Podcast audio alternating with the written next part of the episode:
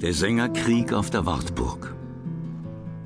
Einst lud der Landgraf von Thüringen alle Sänger und Dichter zu einem Fest auf die Wartburg ein. Da kamen Walter von der Vogelweide, Wolfram von Eschenbach, Heinrich von Ofterdingen und viele andere und trugen ihre Lieder vor, dass man nicht hätte sagen können, wer von ihnen am schönsten die Worte setzte. Eines Tages jedoch sprach der Landgraf zu ihnen, Versammelt euch im Saal, denn heute will ich von jedem ein Loblied auf einen edlen Fürsten hören. Das verdroß die Sänger, denn sie waren freie Menschen und keinem Gebieter hörig, und sie meinten, wenn man solches von ihnen verlange, sei es besser, sie zögen von dannen. Doch konnten sie so schnell nicht die Pferde satteln, und als die Trompeten sie in den Saal geboten, folgten alle dem Ruf, wenn auch mit finsteren und verdrossenen Gesichtern. War es ein Wunder, dass jeder in sein Lied boshafte Bemerkungen einflocht. Vor allem konnte sich Heinrich von Ofterdingen nicht mäßigen und gebrauchte bissige Wortspiele. Als er gar die Landgräfin nicht schonte, wollten sich ein paar Ritter auf ihn stürzen und ihn erstechen. Schon meinte der Sänger, es sei um ihn geschehen, da löste die Landgräfin ihren Schulterumhang, warf ihn über seine Schultern und sprach Wem ich die Hand geboten, der soll gar wohl genesen. Drum sag ich euch anderen allen, vertaget euren Zorn und ungestümes Wesen. Alle ließen ab von ihm, doch wollte kein Sänger mehr singen, denn die Freude war ihnen endgültig genommen.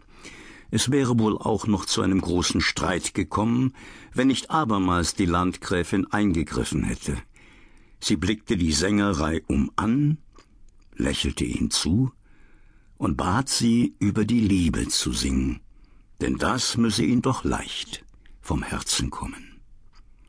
Sie waren's alle zufrieden, und es wurde noch ein Tag voller neuer und immer schönerer Lieder, den sie gern im Gedächtnis behielten.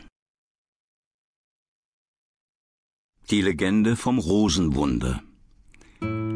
Elisabeth war eine Königstochter und der Landgraf von Thüringen war ihr Gemahl.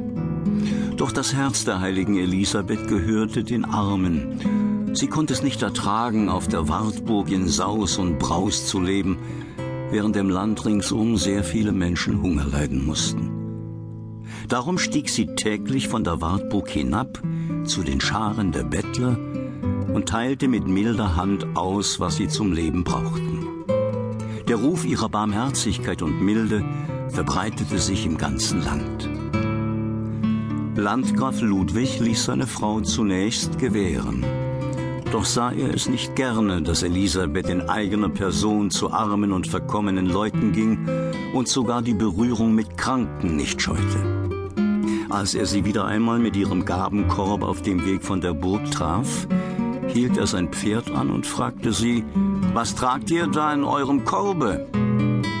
Elisabeth wollte ihren Gemahl nicht betrüben und doch auch ihre Christenpflicht nicht versäumen. In ihrer Not stammelte sie verwirrt, es sind Rosen, Herr. Da riss der Landgraf zornig die Decke vom Korb.